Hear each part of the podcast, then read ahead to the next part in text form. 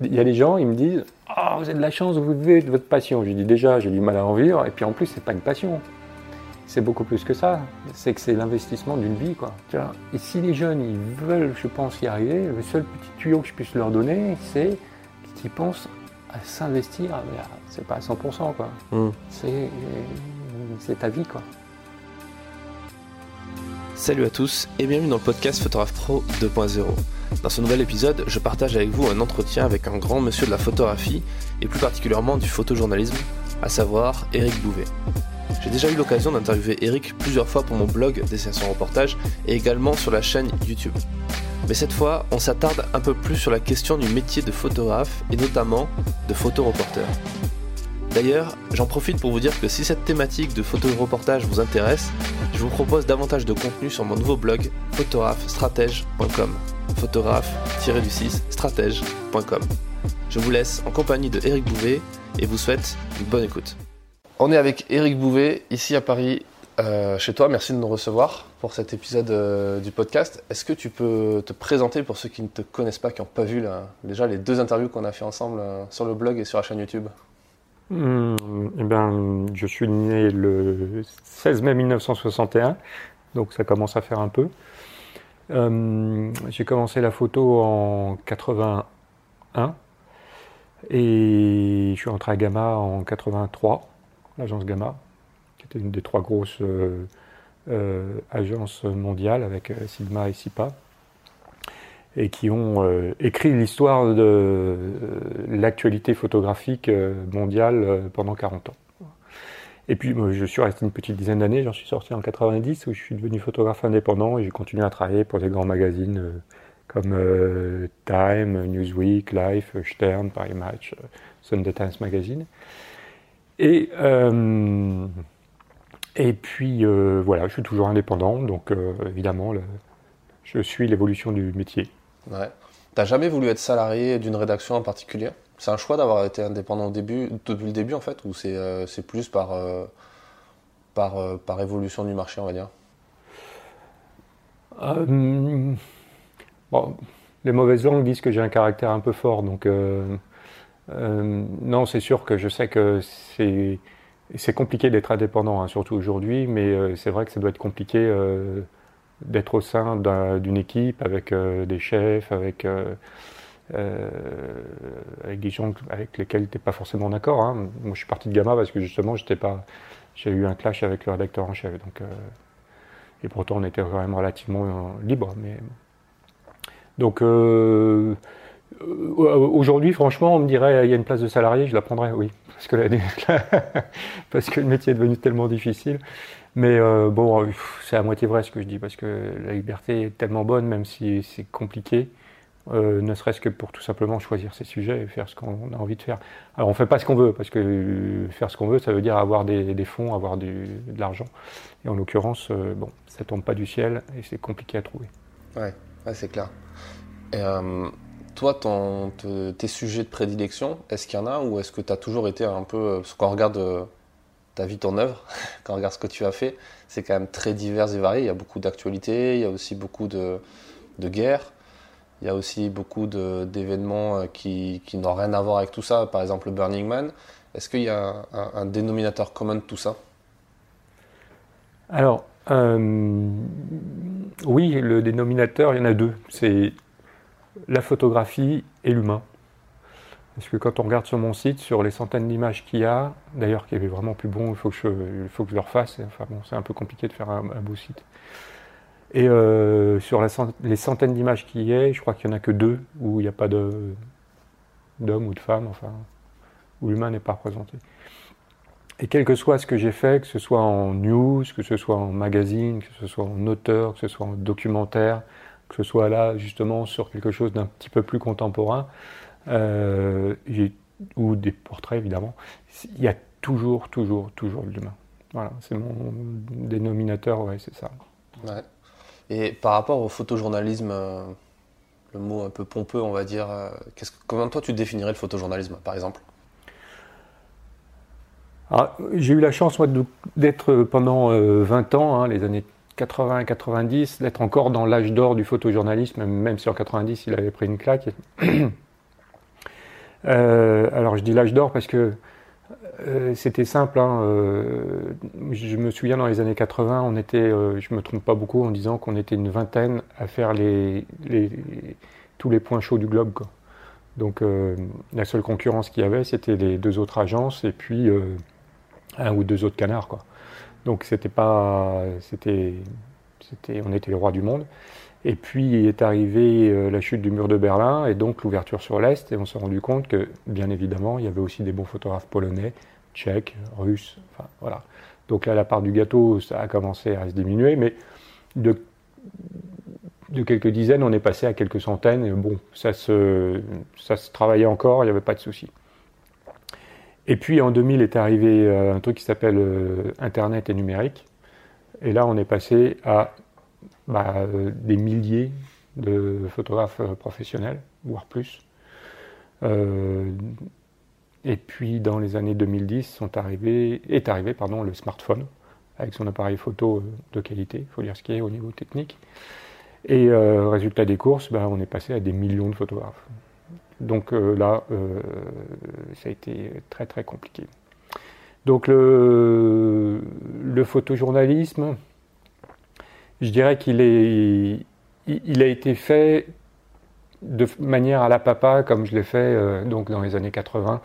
On était des enfants de, de, Gilles Caron, de Bob Capa, voilà, sans, arriver à leur cheville, bien entendu, mais on faisait dans cette lignée-là. Hein on était sur les faits, il fallait être assez euh, objectif, euh, c'était ce qu'on voyait. En plus, on travaillait avec euh, des appareils photo au début qui avaient rien, c'est-à-dire pas d'autofocus, pas de cellules, on travaillait avec de la diapo, on était sans filet. Quoi. Donc il fallait être, les standards de l'époque, c'était il fallait être bien exposé, bien net, bien cadré. Point. On ne pas plus, quoi. Ben oui, c'était c'était ça. Hein. Et puis il fallait être très malin parce qu'on était, eh, il n'y avait pas de téléphone, ben, il fallait tu te quand tu as 22 ans, tu es euh, balancé au, fin fond de l'Afghanistan tout seul, faut être démerde quand même, tu vois. Euh, t'as rien, t'as personne pour t'aider, quoi. Et c'était donc, il fallait être bon journaliste, bien des merdes, bon technicien. Si tu avais un œil, c'était pas plus mal, mais voilà. Et puis, euh, bah voilà, encore une fois, hein, ça s'est amélioré, ça a bougé. Et là, vraiment, où la grosse claque est arrivée, c'est numérique Internet dans les années 2000, la deuxième guerre d'Irak, enfin, première guerre d'Irak, enfin, euh, avec euh, cette nouvelle génération, puisque moi j'avais 40 ans, donc une nouvelle génération est arrivée.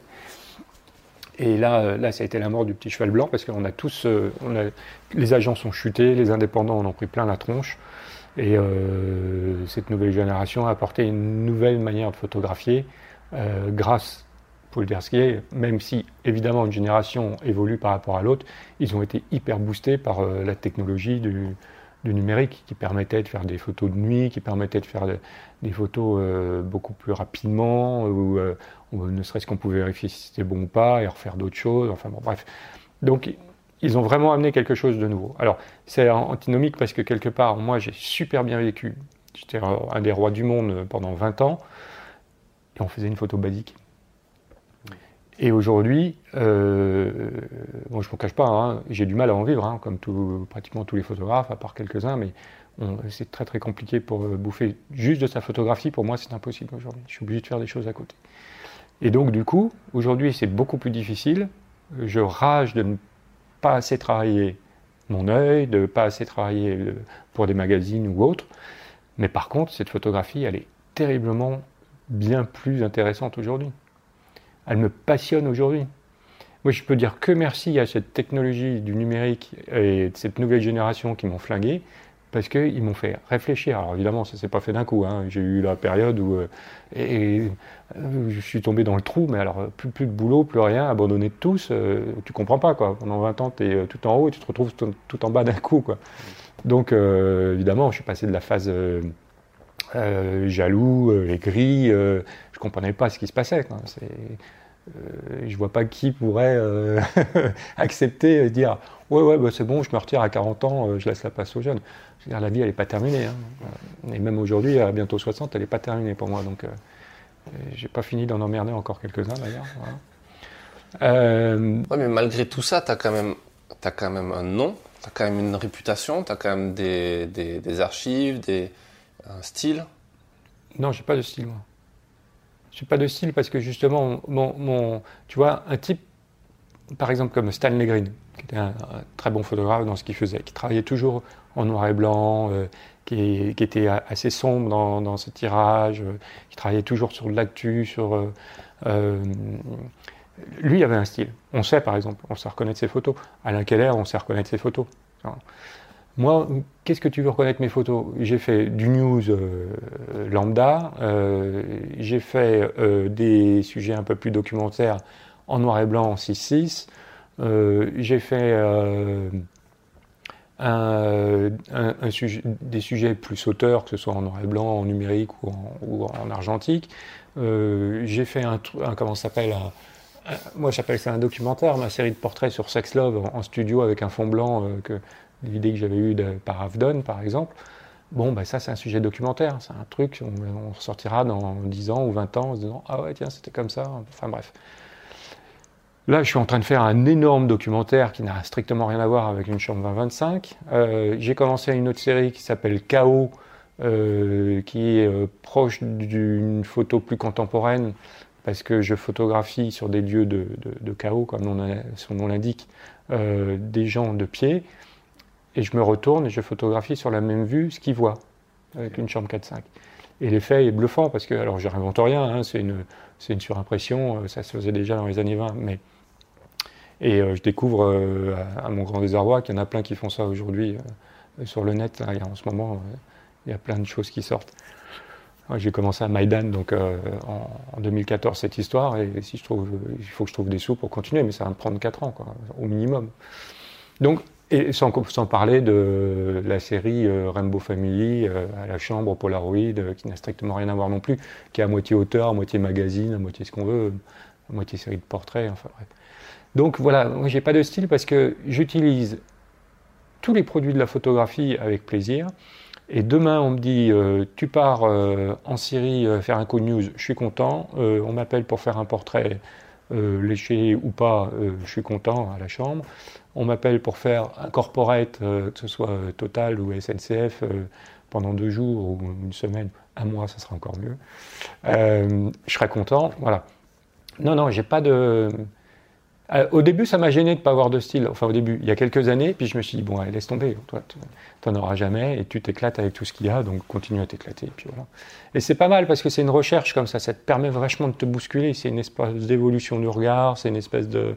Je dis pas que ceux qui ont un style n'ont pas d'évolution de regard, pas du tout. Hein, mais, euh, mais, euh, mais moi, ça me, voilà, je m'éclate avec ça. je suis content. Alors, je sais que ça perturbe, je sais que ça dérange dans le milieu parce que euh, certains vont dire que ça y est, je suis perdu ou, je suis devenu à moitié fou. Enfin bref, j'ai eu droit à un petit peu tout, mais mais ouais, quoi qu'il en soit, c'est des nouvelles approches pour pour euh, aller auprès des gens.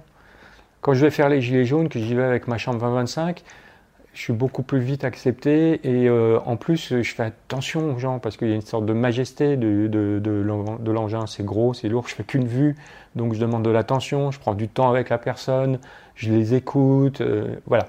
Donc il c'est tout un processus, donc c'est, vachement intéressant, c'est, pas mal. Mais demain, tu me files un coup de news, euh, je vais le refaire euh, comme il faut, il euh, n'y a pas de souci, je suis content. Hmm. D'accord. Et sur, sur la partie photographie documentaire, c'est quoi la différence quelque part entre le photographie documentaire et le photojournalisme? J'ai jamais compris moi la différence. Alors, moi je me bats contre ça, là, j'arrête pas de chanter toujours la, la même rengaine, c'est que le photojournalisme d'hier, c'était celui, encore une fois, ce que je dis, que faisait euh, Caron, qu'on faisait dans les années 80. Aujourd'hui, le photojournalisme, je ne sais même pas si on peut encore ça comme ça. Peut-être qu'il faudrait une révolution, trouver un, autre nom. Euh, je crois que c'est pour ça que je me définis comme photographe et pas photojournaliste, parce que aujourd'hui, je trouve que les ponts sont jetés. C'est que qu'on regarde une série documentaire, qu'on regarde une série de portraits, qu'on regarde un travail d'auteur, qu'on regarde euh, à la limite euh, une, certaine photographie contemporaine, on a de l'information. On nous apporte de l'information par ces séries, par ces photographies. On apprend quelque chose. Ok? Donc c'est une forme de journalisme. C'est de la photo. Donc c'est un peu tiré par les cheveux tout ça, mais quoi qu'il en soit, aujourd'hui les ponts sont jetés. Pour moi, c'est définitif. Euh, je suis sûr que il faut arrêter d'appeler ça du photojournalisme seulement que euh, euh, un sujet société ou un sujet news qu'on fait avec un réflexe. Je suis désolé, moi je suis allé en Tchétchénie en 95 avec un blad en noir et blanc. Quand on regarde la série, ah, mais j'en suis.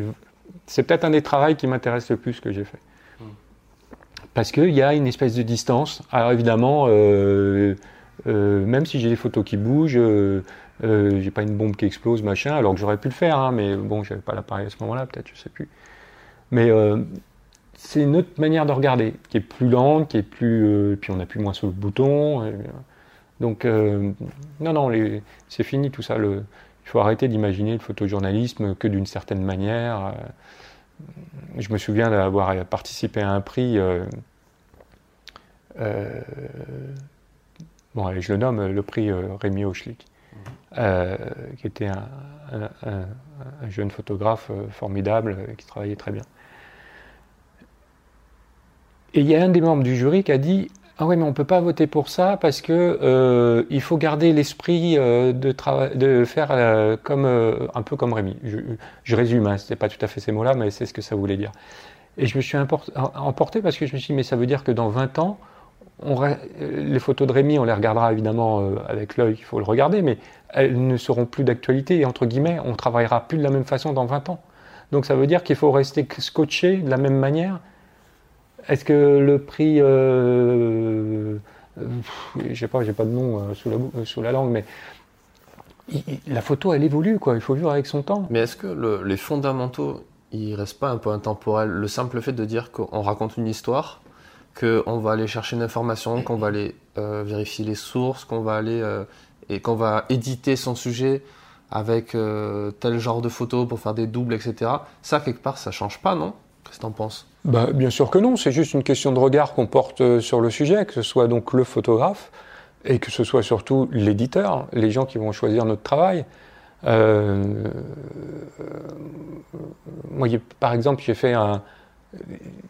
Il y a un an et demi, euh, j'ai eu une commande de la Haute École de musique de Genève pour faire des photographies pendant une semaine sur un opéra qui se montait. Donc, je suis resté en comment s'appelle en, embedded, je peux dire, avec euh, cet orchestre pendant une semaine. Et ça a été un moment mais merveilleux. C'était extraordinaire parce que j'étais entouré de gens qui travaillaient pour donner le meilleur d'eux-mêmes. Et c'est très très rare. C'est extrêmement rare pour nous photographes qui aimons euh, justement euh, aller euh, faire toujours mieux, essayer d'être au, top, et c'est compliqué parce qu'on n'y arrive pas. Et là, je suis entouré de ces gens qui tirent tout vers le haut. C'est extraordinaire. Je suis complètement porté. Et donc, je suis à quatre pattes entre les musiciens. J'ai mes deux petits Fuji, je suis au 50 ou au 35. Et, et donc, pendant une semaine, je fais ça. Je travaille là-dessus en noir et blanc. Et le dimanche, quand je me suis réveillé, il y avait juste donc le concert le dimanche après-midi. Le dimanche matin, quand je me suis réveillé, j'ai eu un coup de blues. Je me suis dit, merde, c'est fini. C'est fini. Et donc j'ai fait cette histoire. Je l'ai fait en m'éclatant. J'ai fait des cadrages à la quartier Bresson, j'ai fait des cadrages à la William Klein. Euh, euh, donc euh, je me suis éclaté. C'était extraordinaire. Et je l'ai présenté à un magazine et, euh, eh ben, j'ai bien compris que c'était pas considéré comme du photojournalisme euh, entre guillemets euh, comme ça devait être. Pourquoi? Ben Parce que c'est un truc qu'on n'a jamais vu. Parce que c'était un. Voilà, on est, je suis au milieu d'un orchestre, je fais un truc sur un, opéra qui n'a jamais été joué en plus de Camille Saint-Saëns. Enfin, il a été joué en 1924, la dernière fois avant qu'il meure, je crois. Donc, il n'avait pas été joué depuis. Bah ouais, mais euh, ah ouais, c'est de la musique classique. Et puis, euh, bah ouais, non, on n'a pas trop l'habitude de ce genre de truc. Enfin voilà. Tu vois, dès que tu sors des codes, des comment s'appelle, des des lignes, hmm. des cadres, voilà, c'est terrible. Quoi. c'est, cette société, y compris donc euh, ce milieu de la photographie, il est, on t'enferme dans des cases, quoi. C'est terrible. Tu vois, par exemple, pendant 40, enfin pas 40 là, j'ai fait que 37, 38 ans que je travaille. Pendant presque 30 ans, on m'a dit photographe de guerre. On m'avait foutu ça sur la gueule, sur le front. C'est insupportable parce que j'ai aussi fait les ours polaires au Canada, les Jeux Olympiques à Séoul. j'ai bouffé du, de l'Elysée, j'en ai bouffé en veux-tu, en voilà. bref, des sujets de société aussi. Donc, photographe de guerre sur la tronche. Et puis, je fais euh, en 2012 la Rambo Family Burning Man.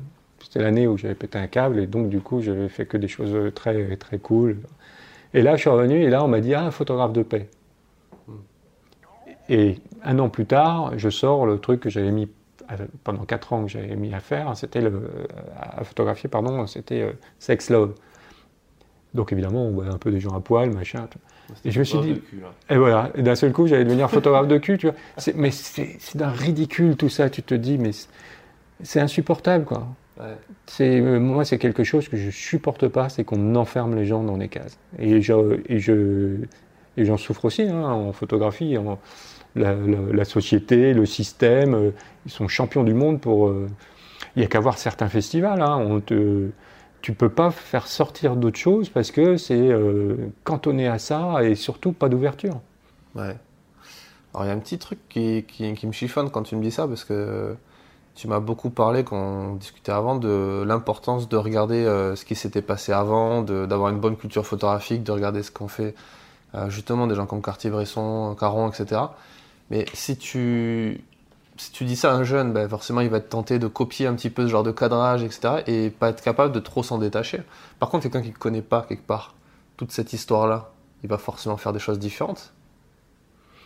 Non, moi je crois que euh, tu, tu peux pas. Euh, ou alors, si ce jeune dont tu parles, c'est qu'il est extrêmement doué. Tu vois, c'est un génie, c'est un petit Mozart de la photographie. Hmm. Et franchement, euh, j'en vois pas beaucoup. Hein. Et euh, je, crois, je crois en l'éducation, en la culture, au travail. C'est euh, alors ça fait vraiment un peu à l'ancienne hein, ce que je dis, mais je suis désolé, hein, c'est ça. Donc la hein. patrie et la famille. Non, non, non, non, non, non, pas du tout. Euh.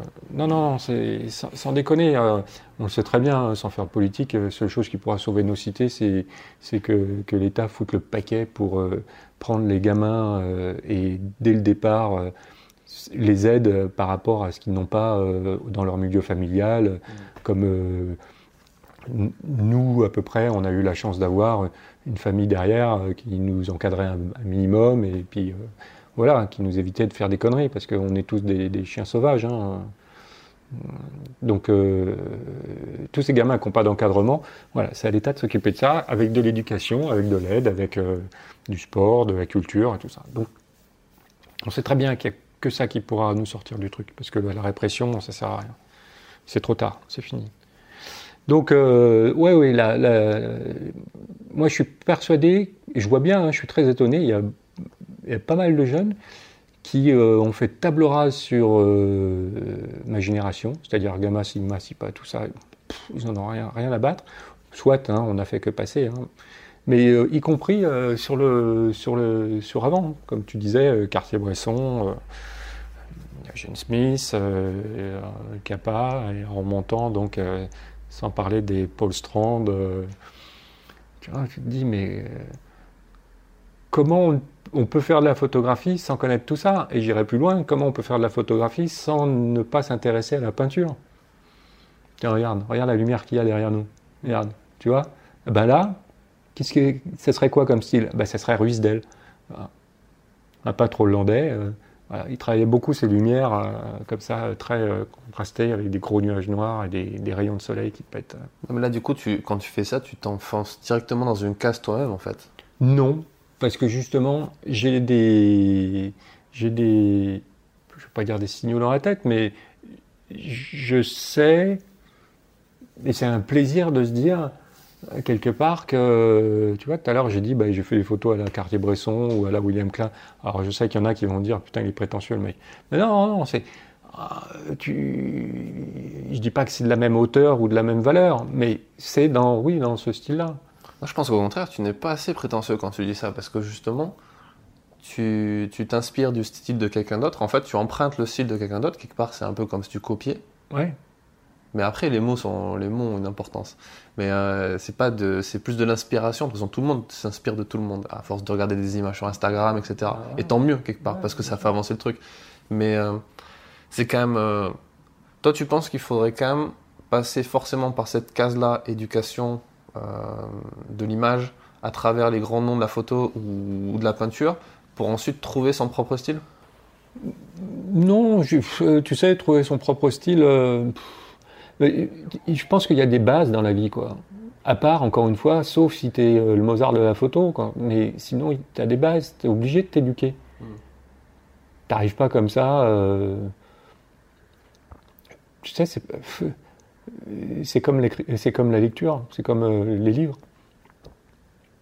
Qui. euh, je suis pas sûr qu'il y ait beaucoup d'écrivains euh, aujourd'hui connus euh, qui n'aient pas lu euh, les grands classiques.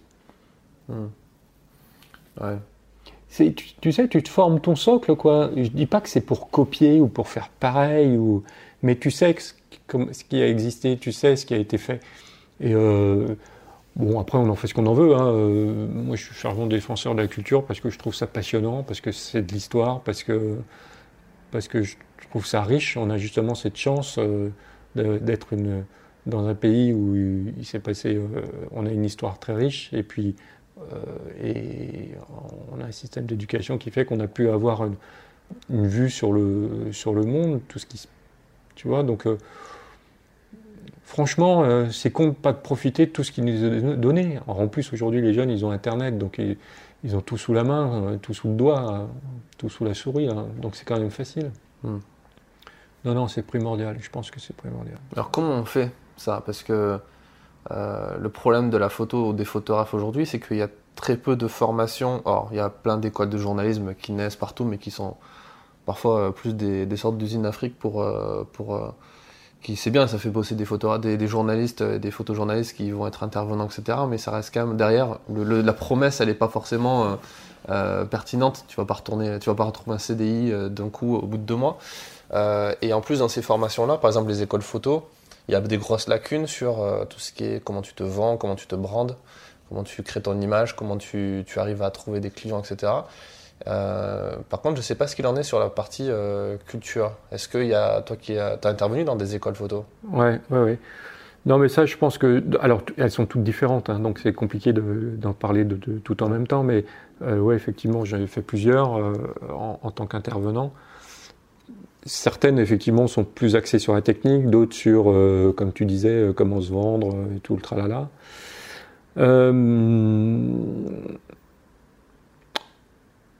Moi, ce que je, vois, c'est assez étonnant, c'est que très souvent, J'aime pas parler comme ça parce que je, schématise et c'est- antinomique par rapport à ce que je, pense, mais je, suis- très surpris par le manque de niaque. Mm. Alors, je peux comprendre que le fait est qu'ils sont extrêmement nombreux, mais je me rapporte, je dis toujours par rapport à moi, à, mon époque, hein, euh, début des années 80, euh, mais euh, on était prêt à déplacer des montagnes. Et puis quand je pense à tout ce qu'on a pu faire, alors il y a ça aussi, c'est que la société a vachement changé. C'est qu'entre guillemets, pour moi, tout était possible. Je veux dire, euh, il m'est arrivé de courir sur le tarmac à Roissy pour arrêter un avion qui allait décoller et me mettre devant. euh, il n'était pas sur la piste encore, hein, il était sur le tarmac. Et de, de faire avec, euh, me mettre devant et de faire des signes pour que l'avion s'arrête, et qui avait commencé ses trois tours de roue, quoi. Donc il- mais évidemment, ça aujourd'hui c'est impossible. Mais quand, quand on voulait arriver à quelque chose, on y arrivait quoi. Et puis surtout, c'est qu'on avait une volonté, mais il n'y avait aucune limite, il n'y avait pas de barrière. Alors qu'aujourd'hui, euh, la société, elle est devenue euh, hyper sécurisée. Euh, euh, je, je- je comprends, je peux comprendre quelque part que que dans cette jeunesse, il y a moins de. D'ambition? Ouais, je sais pas, je parle ni d'ambition, ni d'envie, ni de niaque, je sais pas quoi. C'est pas bien parce que je, je les dénigre pas, hein, c'est Mm. c'est- c'est pas eux. Je pense que c'est plutôt. bah, mais je trouve que je trouve qu'il y, a- ce manque-là. Moi, je dis toujours que il y, y en a plein qui me demandent d'être assistant et tout. Je leur dis mais attendez, d'abord, je peux pas vous payer, puis euh, assistant de quoi Tu vois bien, je suis chez moi, euh, j'ai plus d'atelier. euh, quand je pars, euh, je pars pas souvent. Bref. Donc, je leur dis en tout cas, dites-vous bien que si moi un jour je devais prendre quelqu'un entre deux personnes, une qui est bonne mais qui arrive pas à se lever le matin ou qui traîne des pieds, et puis l'autre qui est beaucoup moins bonne mais qui a une envie dingue, je prends celle qui a une envie dingue parce qu'elle aura plus de mérite. Non, mais je suis d'accord avec toi. J'ai remarqué en école de journée, quand je donne des cours à, à l'IEP, là, à Toulouse, je me rends compte qu'il y a certains, certains jeunes qui ont du mal à poser les questions, tu vois, les bonnes questions. Des trucs un peu plus incisifs, des trucs un peu. Euh, et en même temps, on, on voit que, par exemple, le journaliste d'investigation revient à la mode, tu vois, avec Élise Lucet, avec les gens de Mediapart et Mm. tout. Mm. Donc des gens qui sont, voilà, qui ont la niaque pour le coup, qui vont aller chercher le truc. Mm. Et, mais mais peut-être que parce que dans les écoles, ce qui se passe, c'est qu'on te forme à, à rentrer dans une case, hein, comme salarié aussi. Tu vois, on te dit voilà, tu as ce diplôme-là, ce qui te permet de faire telle carrière, etc. Quand tu es indépendant, c'est pas du tout la même chose. Quand tu es indépendant, c'est à toi de te dire à quelle heure tu te lèves le matin, qui tu vas aller voir dans la journée, qu'est-ce que tu vas aller faire. Ah bah, t'es indépendant, euh, t'es actif 18 heures par jour. hein. C'est ça. Et ça, c'est pas un truc où tu. tu- tu- c'est très compliqué de se former à ça. Je suis pas sûr que tout le monde est prêt à être comme, à être comme ça, même c'est comme être entrepreneur, être euh, Ah patron d'entreprise, être. Ouais, ouais, c'est, supporter euh, toutes les emmerdes, euh, c'est supporter, t'as, tout sur toi. Quoi. ouais. T'as très très peu de satisfaction par rapport à toute la galère que ça représente. Comment, comment toi tu vois ça par rapport à. Je crois que je t'avais déjà posé la question euh, avant. euh, je la pose tout le temps hein, dans, le- dans le podcast aux gens que je rencontre. Est-ce que euh, photographe, c'est être entrepreneur pour toi? Bah euh, oui, évidemment. hein. Tu gères tout de A à Z. Alors évidemment, t'as pas une, euh, euh, pas une entreprise et des salariés derrière toi, mais t'as juste qu'il faut faire vivre ton foyer, quoi. Donc quand t'as des gamins, euh, voilà. moi, je vois bien. bon, maintenant les miens ils sont grands, ils sont partis, mais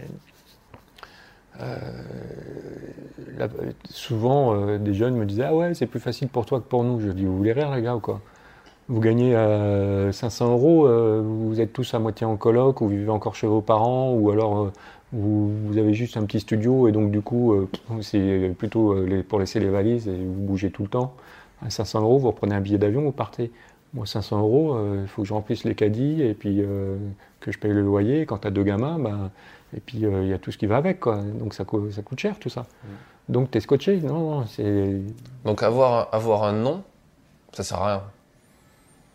Ça Mais moi, pas. faut, faut arrêter. Moi, j'ai un nom parce que je suis un vieux machin, parce que j'ai, euh, parce que j'ai travaillé pendant 38 ans et, et je suis toujours là, comparé à d'autres. Voilà. Je suis un des derniers dinosaures de ma génération, euh, de ces années euh, de l'âge d'or du photojournalisme. Mais euh, à quel prix, quoi? Quel prix, quoi? Il n'y a personne pour m'aider quand je suis tout seul ici à morfondre. Parce que les gens, ils disent Ah ouais, Bouvet, là, je les entends déjà en train de se marier. Ouais, Bouvet, il râle. Putain, les gars, mais merde, euh, il râle. Bah oui, mais euh, quand tu gagnes pas ta vie, euh, tu fais comment? Tu sautes de joie, toi?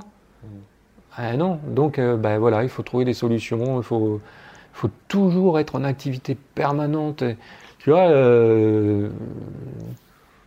les, les- les salariés, que ce soit monsieur qui travaille à SNCF ou, ou Air France ou, ou un chef de service photo, putain, ils rentrent chez eux euh, le soir, euh, terminé, ils tirent le rideau. Quoi. Ouais. C'est pas la même pour un À indépendant. 17h, c'est fini. Moi, à minuit, je suis encore sur l'ordinateur en train de chercher des idées, en train de chercher des contacts, en train de monter quelque chose, en train d'essayer de trouver des ronds. euh, Et puis à 6h du matin, euh, bing, je suis encore avec l'iPhone en train de regarder les news et puis d'essayer de trouver autre chose, Hmm. de voir si un tel m'a répondu. Enfin bref. Ouais. Euh, par rapport à. On a parlé de, pas mal de choses.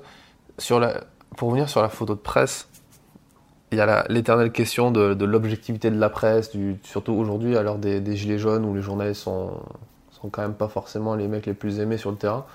Euh, aux photojournalistes, on va demander parfois même plus qu'un simple rédacteur d'être subjectif dans ses propos. C'est-à-dire d'aller chercher un tel type de cadrage, raconter tel type d'histoire de telle façon. Quelque part, j'ai l'impression que le photojournaliste peut peut, se- tu vois, peut, peut, peut ne pas avoir à être aussi objectif que ses, ses camarades rédacteurs ou, ou, euh, ou bougeant de radio ou GRI, qu'est-ce que tu en penses toi de ça? Bah, Il y a bien longtemps que j'ai compris qu'il fallait plus faire une photo objective. Hein. C'est celle que je faisais encore une fois euh, avant. Hein.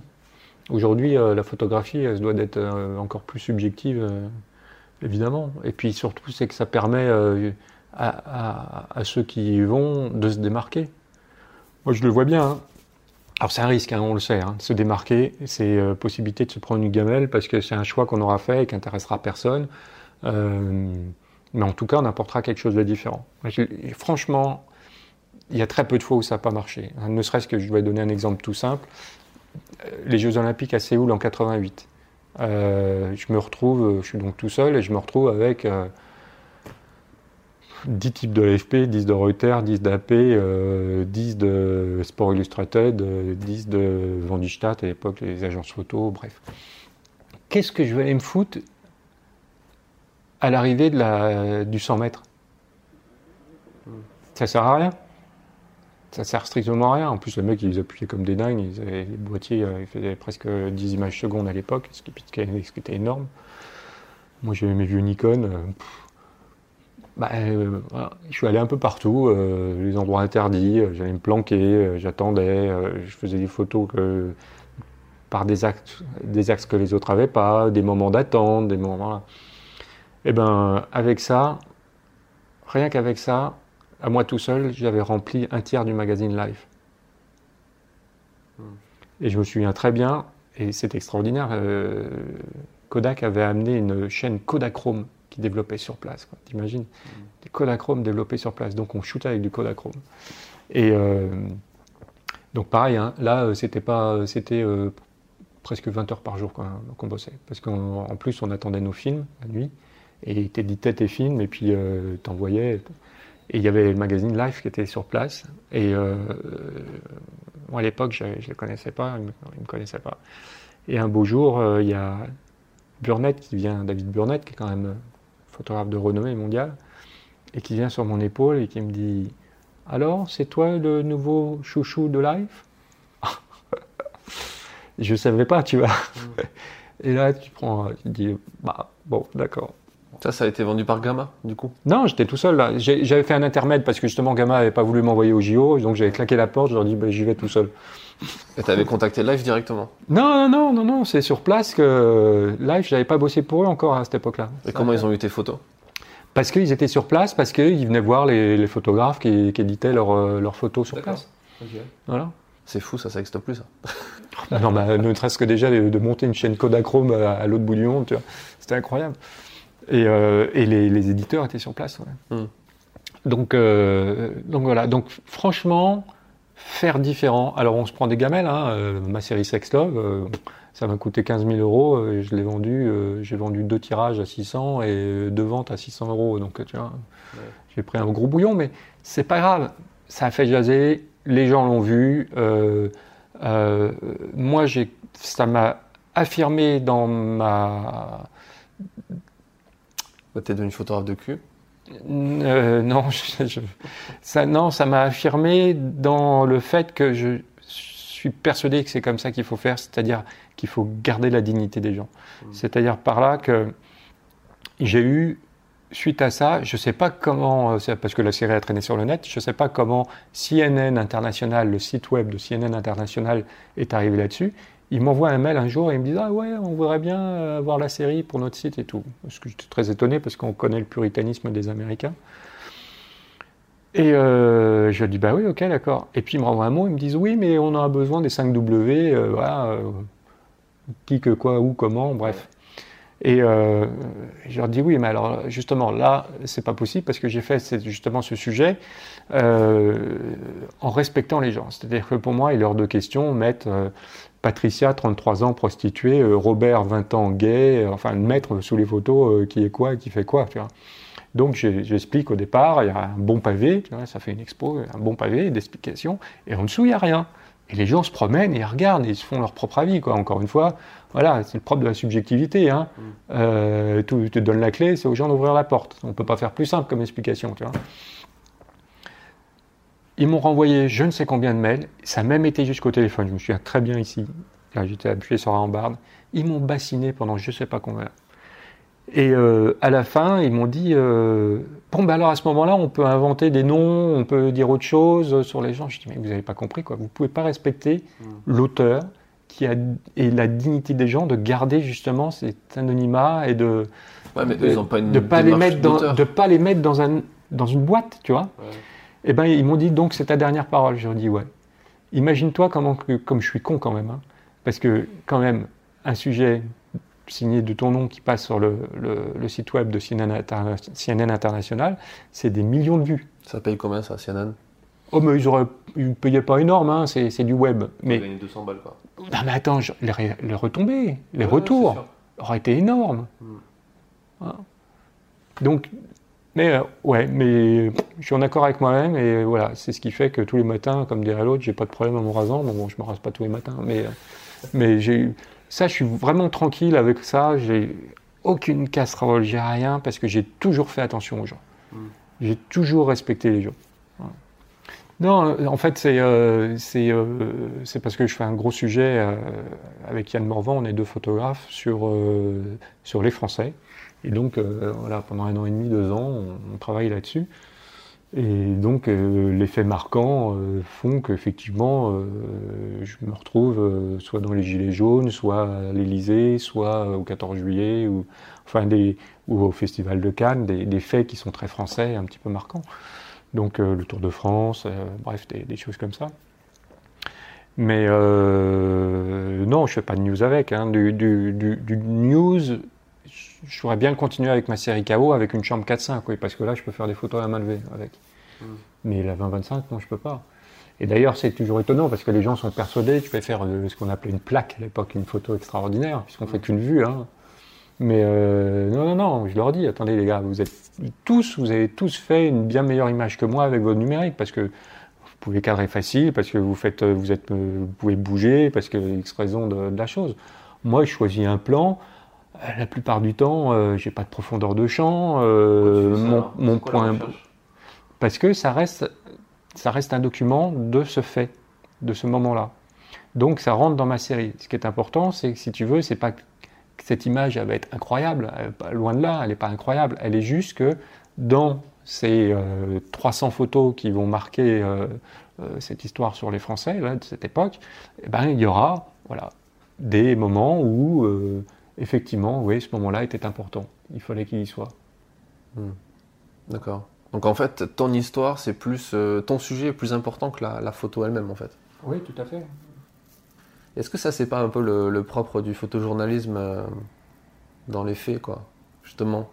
Est-ce que est-ce qu'on n'est pas. Je vais, je vais même aller plus loin, si tu veux. Les photos que je fais par, pour les, ces Français, pour les portraits que je fais euh, donc dans des rendez-vous que j'arrive à gratter à droite à gauche, l'histoire de ces gens est beaucoup plus intéressante et importante que la photographie que je fais d'eux. Mm. Mais au même titre que, je, tiens, en 95, j'avais fait un livre sur euh, veuve du Rwanda, veuve du génocide, un an après. J'étais allé là-bas, je suis resté une semaine sur place à interviewer des, des, des- des veuves, des femmes seules, et euh, à faire un, un portrait en, au 6-6 au. Ah, Les portraits, la plupart des portraits, ils n'ont pas beaucoup d'intérêt photographique, c'est juste pour prouver que c'est vrai, que c'est cette personne-là qui raconte ce qu'il y a en dessous. Et ce qu'elle raconte, c'est évidemment euh, monstrueux, c'est terrible, c'est- horrible, et ces mots sont très forts. Voilà. Et bien là, c'est pareil. Ces histoires de gens sur les Français, moi, pour moi, ce qu'ont fait ces gens, qui ils sont, c'est bien plus important que euh, ce qu'ils font paraître. Parce que la plupart des gens tu verras, c'est des gens comme nous tous. Et quand des gens vont arriver devant les photos, ils vont se dire Bon, bah oui, euh, pourquoi ce type Qu'est-ce qu'il a? Ils vont lire le texte. Mm. Et ils vont retourner sur la photo, ils vont se dire Putain, ce type-là, il a fait ça, quoi. Ou mais il me ressemble, quoi, j'aurais pu le faire, j'aurais pu aussi, moi. Tu vois. Donc, voilà. Moi, pour moi, aujourd'hui, photographie sans les mots. Après, je vais faire un sujet de news, il n'y a pas forcément besoin de mots, on est d'accord. euh. Je retourne au Burning Man, euh, bon, pareil, il n'y a pas trop besoin de mots, euh, c'est des, des magazines. Ta série Sex Love, là, pour le coup, qui est en complet décalage avec ce que tu viens de dire. Ouais, tout à fait. Totalement. Mais il faut un texte qui accompagne, qui Ouais. explique. Tu sais, c'est toujours pareil, tu peux pas balancer les trucs comme ça. regarde, tu vas voir Soulage. le peintre Soulage, qui fait que du noir. Si, si tu lis pas ce qu'il explique avant, tu t'emmerdes, tu comprends rien. Bon, moi j'aime pas. J'y suis allé plusieurs fois, je me viole à chaque fois pour aller voir des trucs qui ne m'intéressent pas parce que ça fait partie du truc. Si tu vas voir que des choses que tu aimes, t'avances pas. Hein. Euh, c'est pareil. Hein. Donc, je suis retourné, je suis allé à Rodez il n'y a pas longtemps. son, musée est superbe. Mais j'aime pas cette peinture. Ça me, ça me, ça me donne rien, ça m'apporte rien. Mais quand tu lis son, son truc, tu comprends ce qu'il veut, comment, veut dire, ce qu'il veut faire et pourquoi il le fait. Au moins, au moins, as des clés. Quoi. Ça, est-ce que c'est pas un peu la différence qu'il y a entre la presse, pour le coup, où on est dans l'illustration de propos, l'illustration d'informations, l'illustration d'un portrait, etc., et ce qui se passe plus maintenant dans les, dans les festivals, comme euh, Visa pour l'image, Arles, etc., quand on va parler de photojournalisme, on va être plus sur la partie artistique de l'image et moins sur le propos. Qu'est-ce que tu en penses de ça? Ouais, je suis pas sûr. Non, je pense que je pense que tout le monde fait ce qu'il peut, quoi. Après, euh, après il y a des il y a des codes. Après, tu sais, j'ai appris c'est pareil. Hein, un opéra, il y a des codes. Hein. Tu t'écris pas ce que tu veux comme ça, quoi. Et en fait, bon, ben voilà, je pense que on est encore dans une société où il y a des carcans, où euh, où il faut faire aussi plaisir à tout le monde, où on fait pas forcément ce qu'on veut. Où, euh, c'est le cas de la presse, c'est le cas des festivals. Euh, après, euh, moi je jette la pierre à personne. Hein. C'est. Euh, tu sais, la critique, elle est toujours facile en fait. De faire, c'est plus compliqué. On donne demain, on te dit tiens, allez hop, c'est toi qui deviens directeur de, Visa ou de Arles. ok, bon, super. Mm. Euh, moi, je serais super heureux, hein. mais euh, je sais que je risque de me faire déglinguer euh, à la fin parce que c'est peut-être pas forcément ce qu'attendront une, part du public ou, ou est-ce que j'ai la légitimité pour faire ça déjà aussi Pas sûr, enfin bref. Hmm. Donc bon. Oui, bien sûr que je, pourrais dire qu'il y a plein de trucs qui m'énervent dans chacun des festivals ou que j'aime pas ou que mais ben, je suis pas le boss, et puis euh, si je suis pas content, j'y vais pas. quoi. Mm. C'est ce que j'ai fait euh, sur, euh, pendant pas mal de temps. Il y a des choses où je suis pas allé, et puis je retourne et je reviens, je vois ce qui a changé, je vois ce qui m'intéresse, je vois ce qui s'améliore, je vois ce qui, ce qui reste figé. Bon. Mm. je crois qu'il faut je ne veux pas dire être conciliant parce que c'est bon qu'il y ait des gens qui s'insurgent, qui soient euh, contre les, faits établis, contre le, système et tout ça. Il faut. Maintenant, moi, je passe plus à l'âge de, spectateur et puis euh, voilà. Si je peux en discuter tranquillement avec euh, les personnes adéquates, tant mieux. Mais j'ai passé l'âge de m'énerver entre guillemets sur les réseaux sociaux ou dans la rue ou je sais pas trop quoi. Mmh vu qu'on parle des, festivals, de, tout ça, euh, des festivals comme Visa, euh, leur fonds de commerce, ça reste quand même des sujets très. Euh, alors, t'es un peu l'exception qui confirme la règle, avec le Burning Man qui a été exposé il y a quelques années. Qui a même fait l'affiche d'ailleurs. Ouais. Et ça reste quand même des sujets qui sont durs, quoi, qui sont lourds. C'est un peu la misère humaine, c'est la guerre, c'est les conflits, c'est les, les maladies. Est-ce que c'est forcément ça le photojournalisme? Alors après, je pense que si on leur pose la question, ils vont dire bah non, regarde, il y a des sujets de National Geographic, euh, il y a des trucs sur les animaux, sur les lions, voilà, ok. Mais, ouais. mais oui, mais écoute, c'est le style du festival. Après, euh, effectivement, ça peut sembler un, peu dur, un peu fatigant quand on passe d'une expo à une autre. Il y a un moment où même même nous qui sommes bien connaisseurs de ce, des lieux et des et des horreurs de ce monde euh, mais tu sais, c'est comme quand tu achètes le. Bah mais quand tu achètes le livre de Natchway qui s'appelle Inferno, je sais plus trop quoi, qui est énorme, hum. bah, il y a un moment où. tu te tiens bah, t'en as ras-le-bol, quoi. C'est trop. Oui, mais Natchway, justement, c'est le mec qui, sans fond de commerce, c'est ça. Mais eh ben, il y a beaucoup de euh, photographes qui se lancent, qui voient ça et qui se disent Ok, en fait, si je veux réussir dans le photojournalisme, c'est-à-dire qu'il faut que je parte à la guerre, il faut que je parte faire du conflit, il faut que je fasse un truc sur les migrants, un truc sur, qui montre la misère du monde. Ben, Alors qu'il y a quand même beaucoup de choses d'autres à montrer, quoi. Ben oui, mais bon, euh, tu peux pas demander non plus à, Visa euh, de montrer euh, forcément aussi euh, plein d'autres choses. Si c'est son fonds de commerce à, Jean-François Leroy et que, et que regarde tous ces jeunes photographes qui viennent, et puis peut-être qu'il est le, le, garant de cette photographie qui a existé. Après, il faut en discuter avec lui. Lui, il va te dire qu'il a certainement évolué euh, d'une certaine manière. Euh. J'espère qu'il écoutera ce podcast et qu'on pourra en discuter dans un épisode. Mais, euh, son, festival est très bien. Moi, j'y vais depuis le début, depuis que depuis que je l'ai découvert. Le truc, c'est que j'ai l'impression qu'à écouter les, photographes qui, s'y baladent, que en fait, il faudrait, si tu fais pas de la, si tu fais pas de la guerre, si tu fais pas du conflit ou quoi, t'es un peu, t'es pas vraiment un, grand reporter, tu vois. T'es pas quand tu regardes le, le Visador d'il y a deux ans, je crois, euh, les, les quatre finalistes sur quatre, c'était sur Mossoul, quoi. Ou des... Après, c'est bien qu'on voit ouais, mais ça, c'est pas Visa, hein. ça, c'est les rédacteurs en chef photo qui votent, hein. donc euh, tu peux pas le... Tu vois, c'est un, une, une machine, c'est une boucle. Tu es dans un truc, après, putain, heureusement que ça existe. Je veux dire, regarde, ça n'existerait ah, pas. On dirait, ah oui, euh, photojournaliste, personne n'en parle et tout. Euh, bah, lui, c'est son fonds de commerce. Il, parle, entre guillemets, pratiquement que de ça. On va pas s'en plaindre. Après, il y a des trucs sur lesquels euh, je suis pas d'accord. C'est, je trouve que le les diaporamas le soir, c'est beaucoup trop long. Il y a beaucoup trop d'images. C'est superbement bien fait. Hein, la qualité des trucs, c'est génial. Mais euh, je trouve que c'est trop long et qu'il y, y, a trop d'images. On n'est pas, euh, si je peux dire, euh, on a l'impression qu'effectivement, il faut essayer de faire plaisir un petit peu à tout le monde. Mais, mais ça, ça, a son intérêt. Après, voilà, moi, je, je, je, donne ces petites critiques gentiment parce que c'est facile de critiquer. Je veux dire, non, mais ça, permet aussi aux, aux organisateurs de s'améliorer. Ouais, mais bon, ils n'ont pas besoin de moi pour s'améliorer, tu vois. Euh, après, euh, il y, a une autre chose aussi qui me gêne, par exemple, dans ce festival, c'est le, fait que les, les, expos sont toutes faites pareilles. Hmm. Après, évidemment, je suis presque sûr qu'il va te dire, euh, la réponse c'est, ben oui, mais c'est des questions de budget.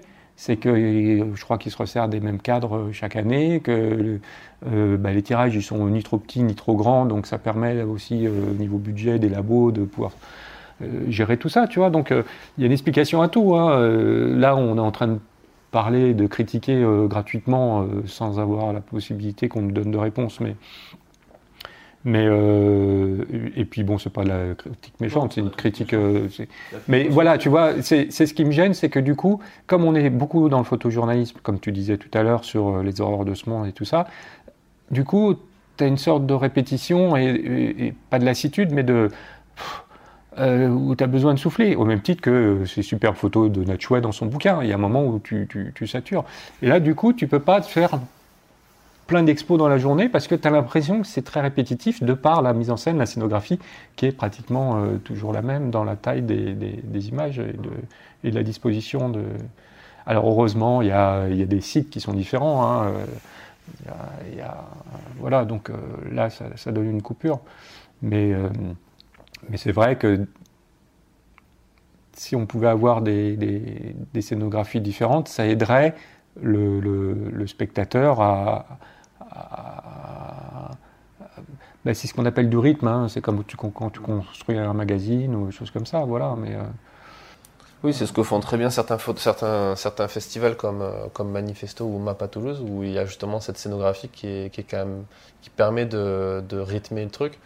Et encore une fois, moi je me fais l'avocat du diable, mais c'est justement parce qu'il y a des gens qui pensent ça et que c'est intéressant d'avoir ton point de vue sur ça. Qu'est-ce qui. Euh, euh, pour en finir avec ça, euh, c'est toujours pareil. je veux dire, c'est une grosse machine, hein, Vida. Hein. C'est pas. tu vois. putain. Tu veux changer les choses demain et tu es obligé de, de les changer par petites touches, quoi. Tu peux pas faire une révolution. tu peux pas.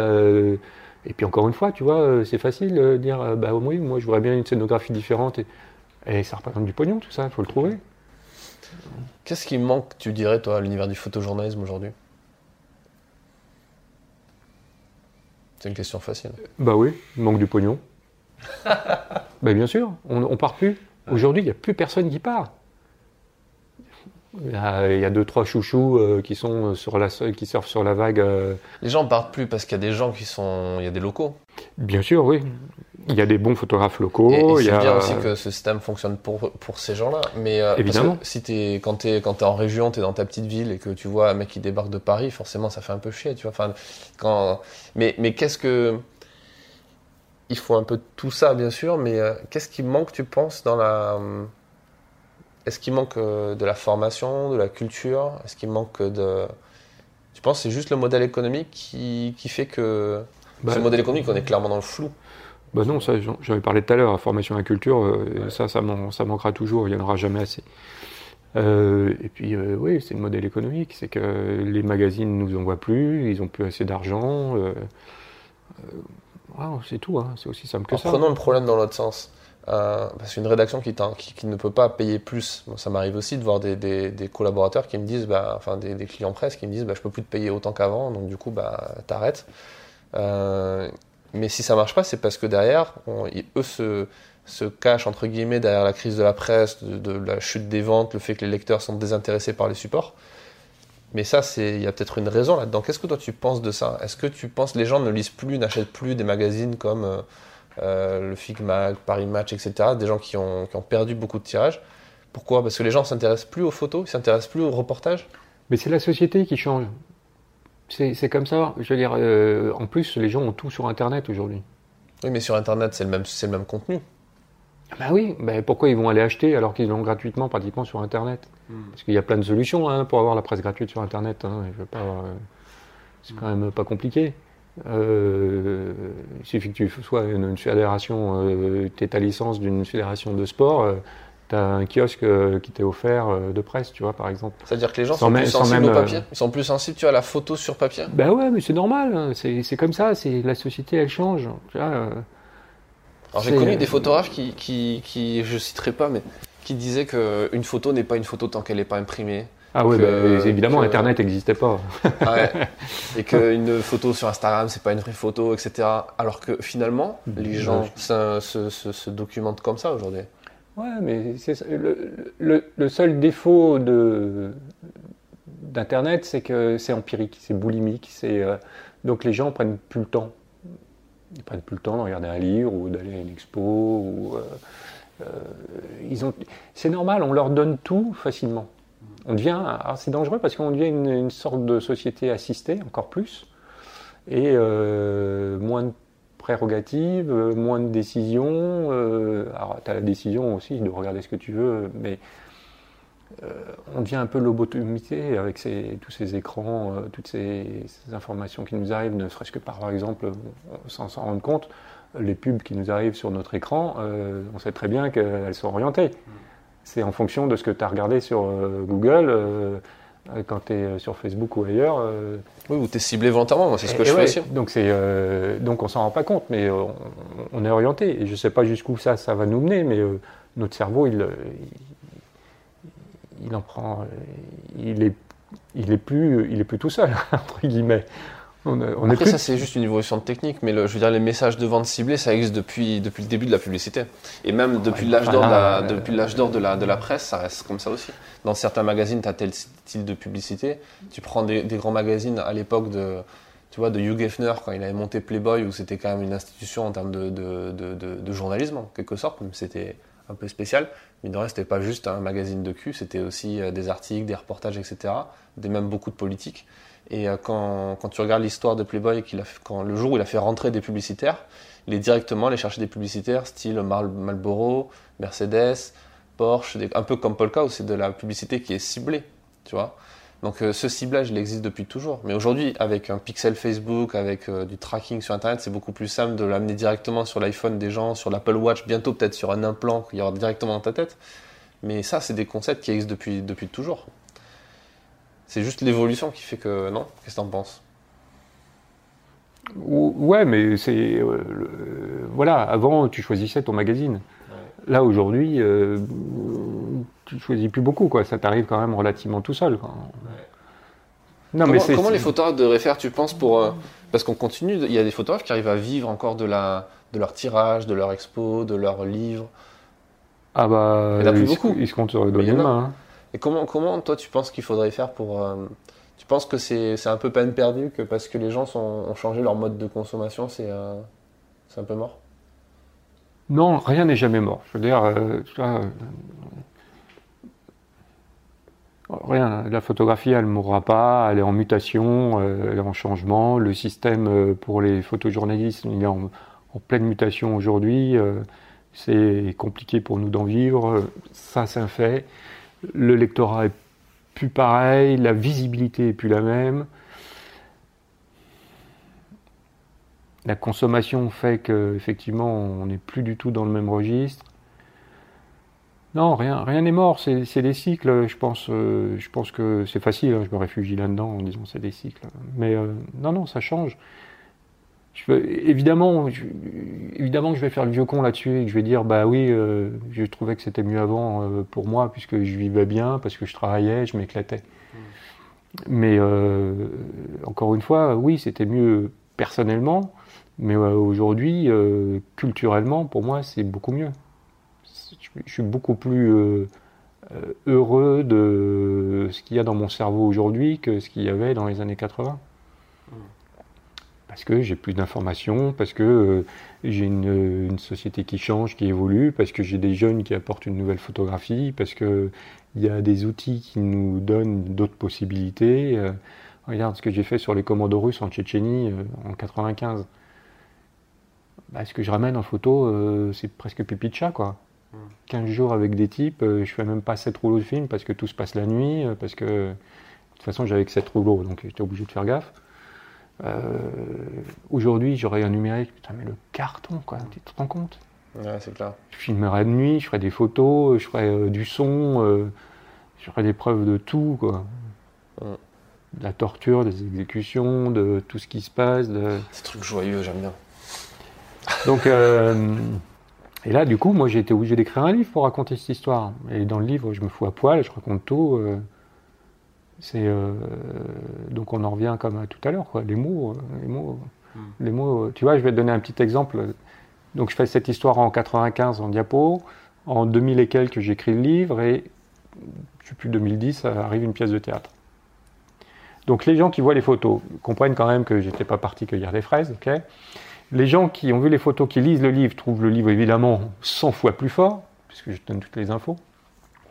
Et les gens qui vont voir en plus la pièce de théâtre trouvent la pièce de théâtre beaucoup plus forte, parce qu'ils l'ont en plein dans la gueule, devant eux. Qu'est-ce qu'ils vont dire dans le cinéma quand ils verront le film? Donc, en gros, le, spectacle vivant est beaucoup plus fort que les mots, que les mots sont plus forts que la photo. Donc en gros, chers amis photographes, vous faites un métier de merde. non, tout ça pour dire que la photographie, c'est hyper compliqué. Ça pourrait être le titre du podcast. oh, je, m'amuse en disant ça, mais, mais euh, c'est vrai que la photographie, c'est très compliqué.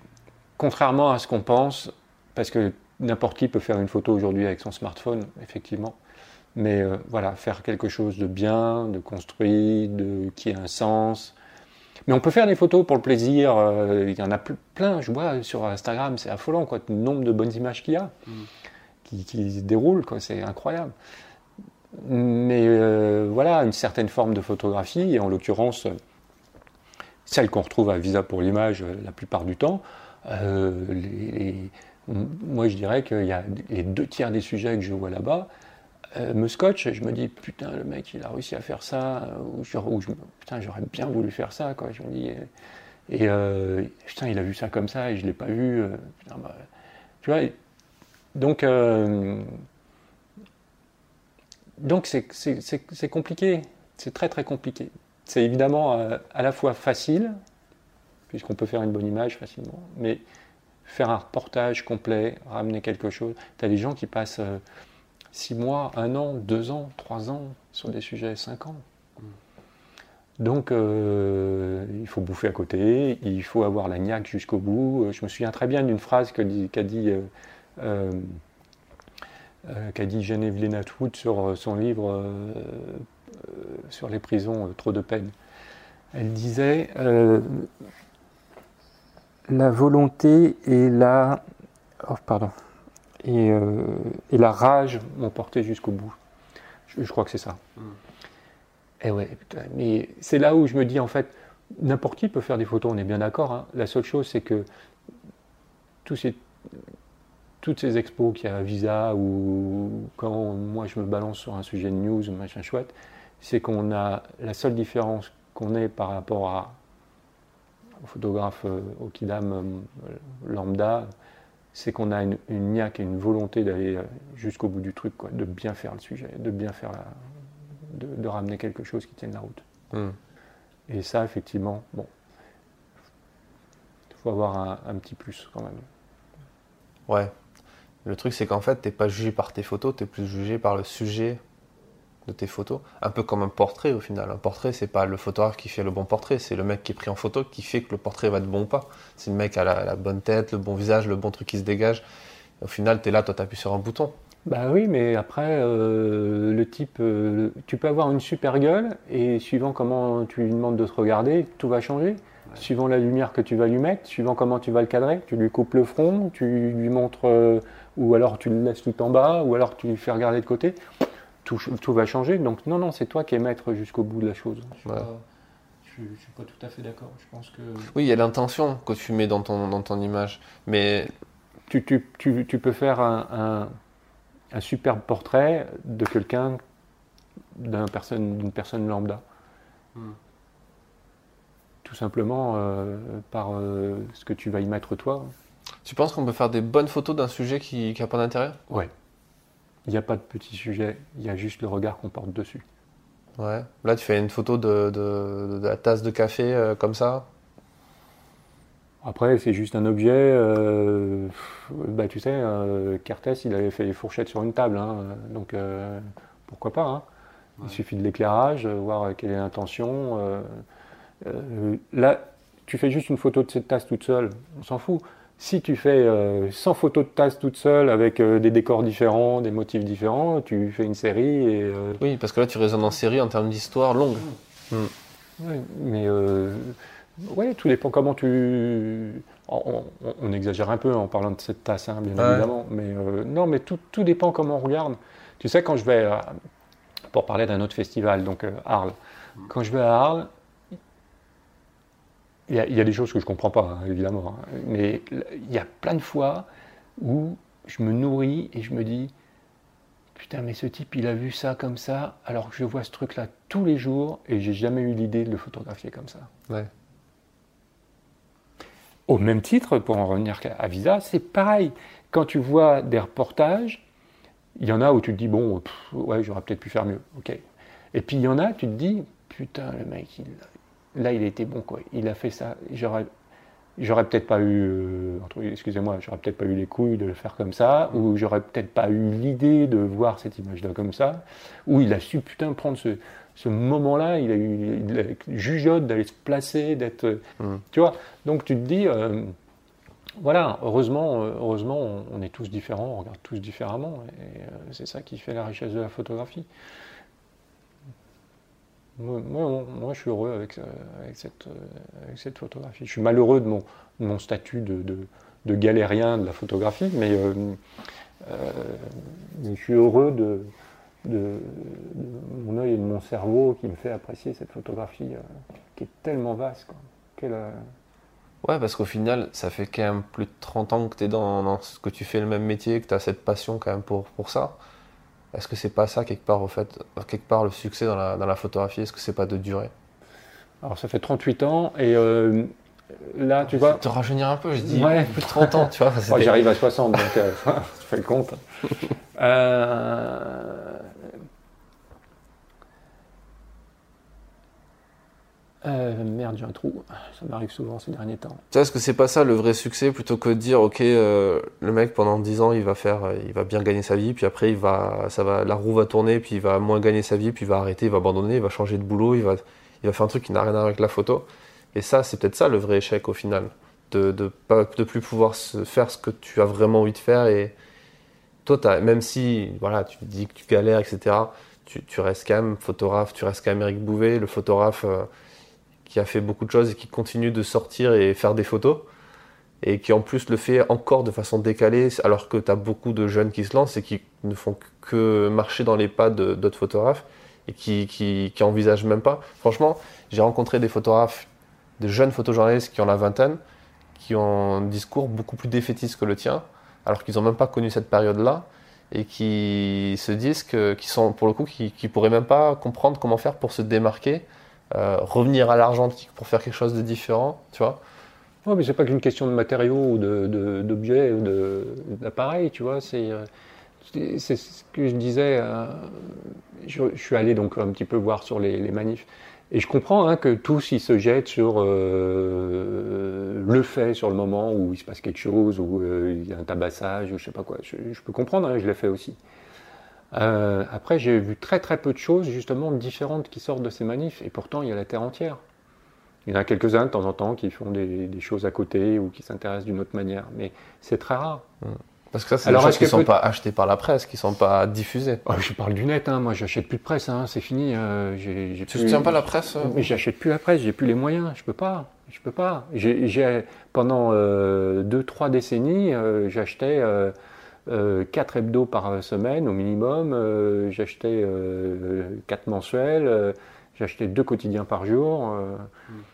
Mais euh, bon, tu fais le budget, euh, voilà. Aujourd'hui, c'est plus tenable. Je peux, je peux plus. Donc, euh, je, je, passe mon temps, effectivement, sur le net à, à aller les à voir ces articles, ces photos, d'une manière différente. Mais non, ça m'énerve. J'arrive pas à retrouver ce que je voulais te dire.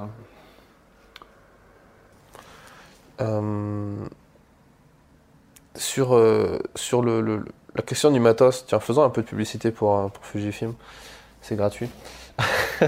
euh, le, le, fait de, d'utiliser des hybrides, c'est un truc qui fait, euh, qui fait quand même, euh, bon, de moins en moins au final, mais l'année dernière, où il y a encore 2-3 ans, ça, ça faisait beaucoup réagir les gens de, de, faire du news avec des hybrides.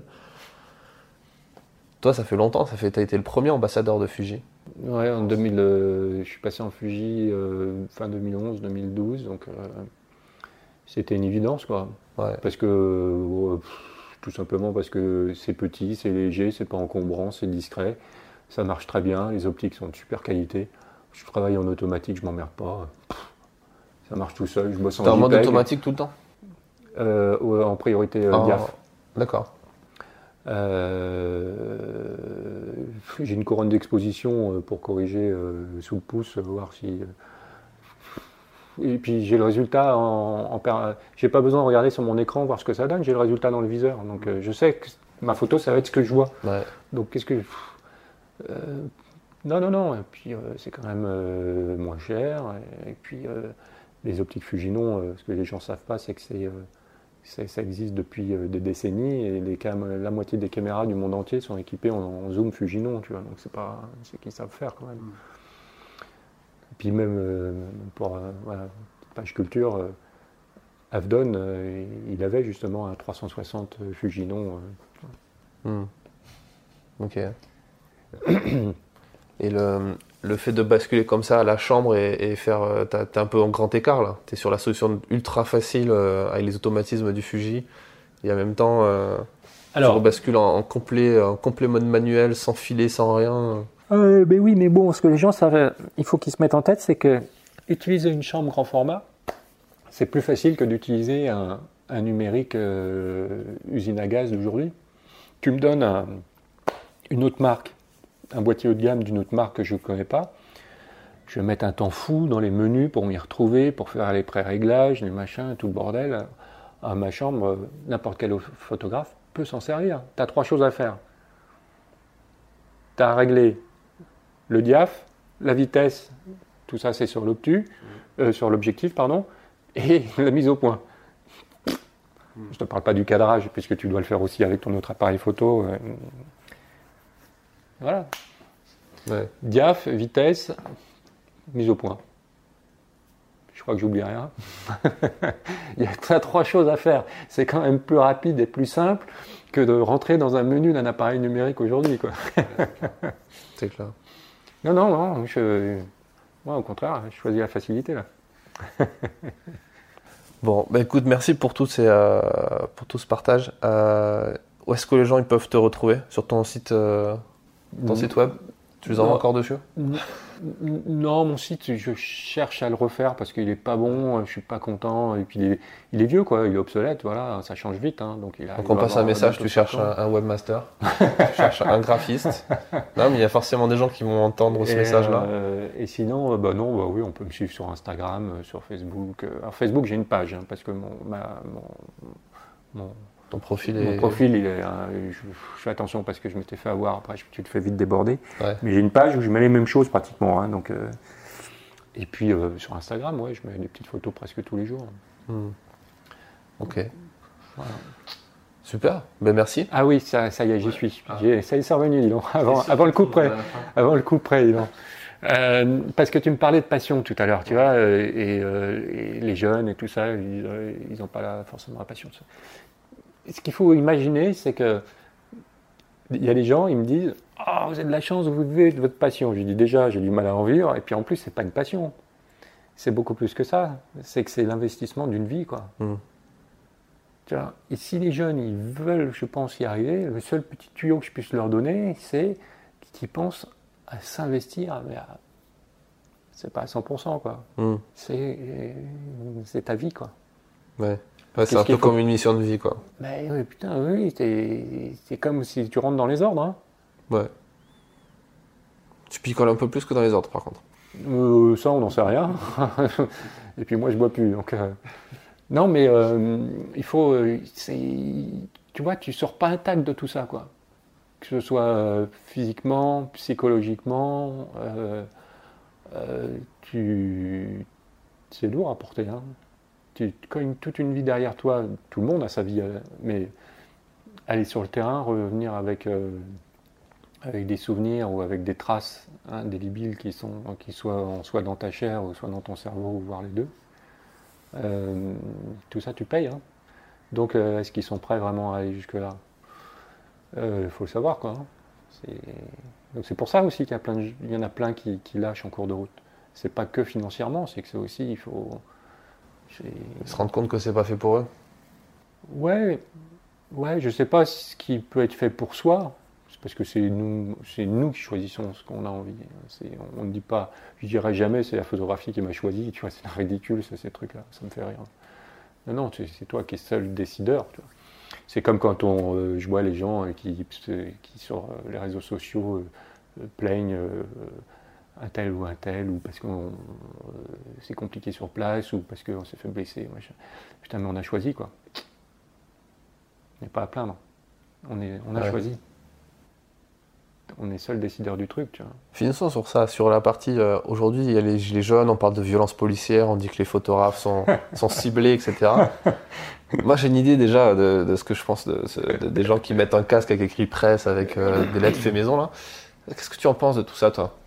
Ah écoute, je vais pas trop je vais pas trop dire parce que sinon. Euh, sinon, il faudra faire du montage sur l'épisode et ça sera pas bon pour moi. Parce que je suis très fainéant, j'ai pas, pas ça, mais quand, quand, quand, je vois effectivement, hein, moi je comprends qu'on puisse. Euh, la seule chose qui me fasse vraiment peur, moi, c'est un mouvement de foule.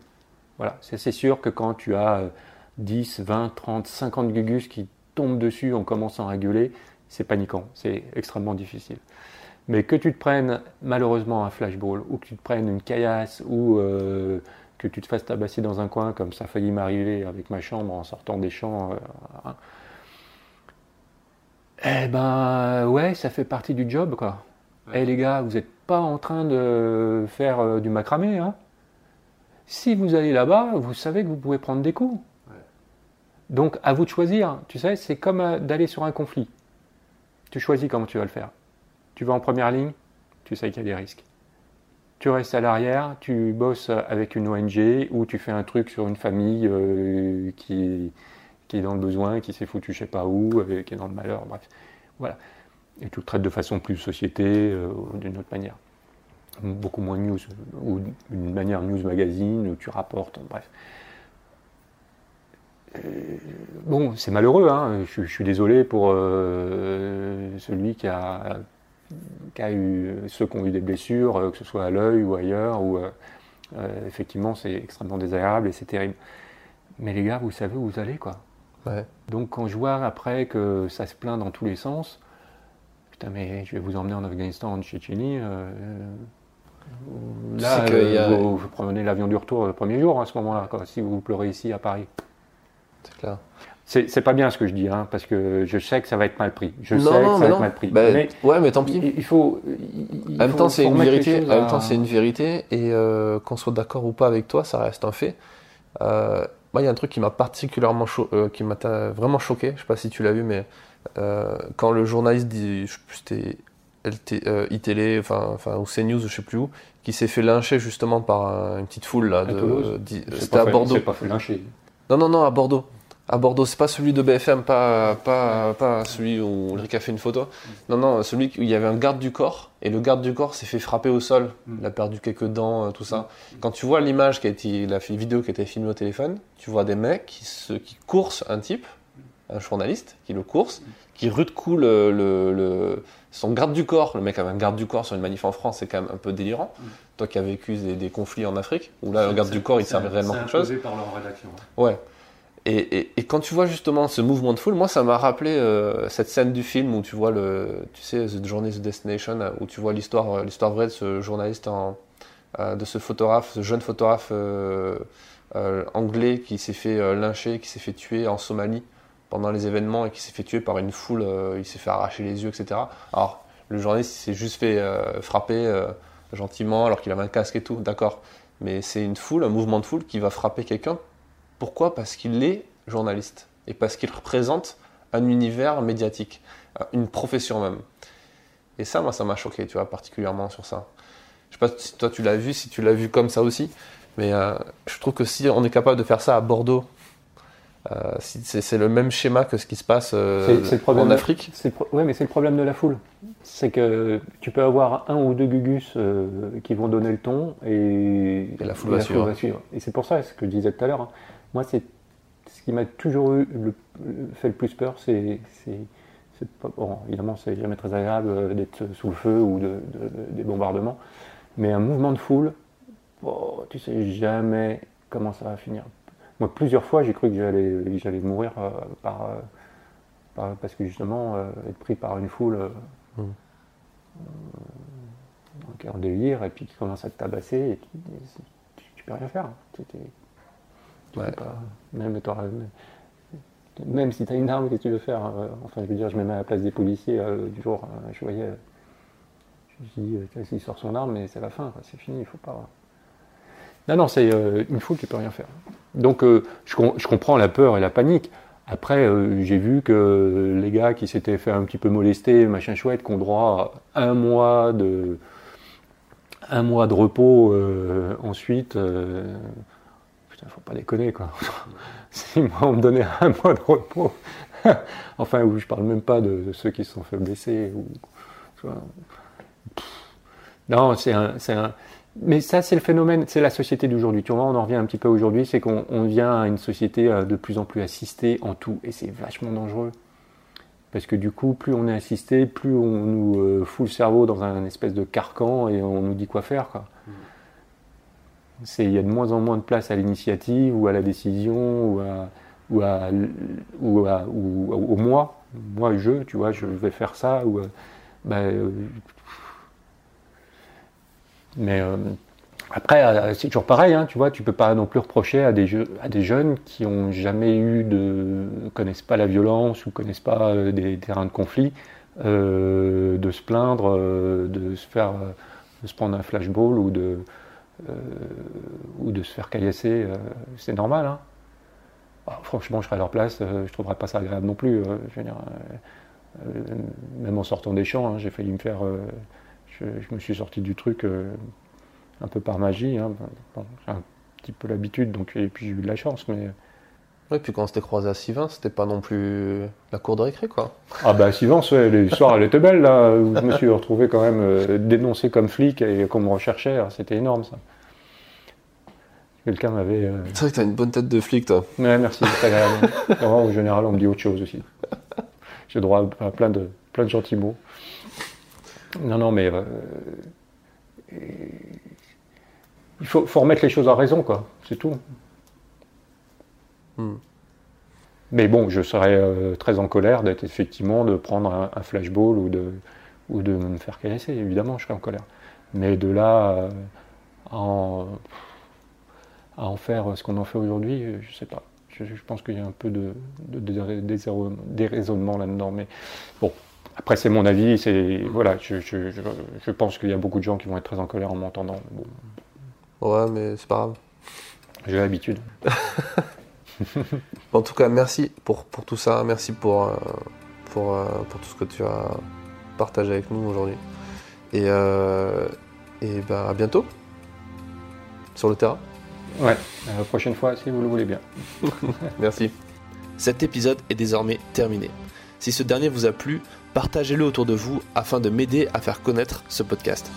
Pour aller plus loin et pour avoir plus de conseils sur le métier de photographe, je vous invite à visiter mon nouveau blog photographestratège.com. Merci pour votre écoute et à bientôt dans un nouvel épisode.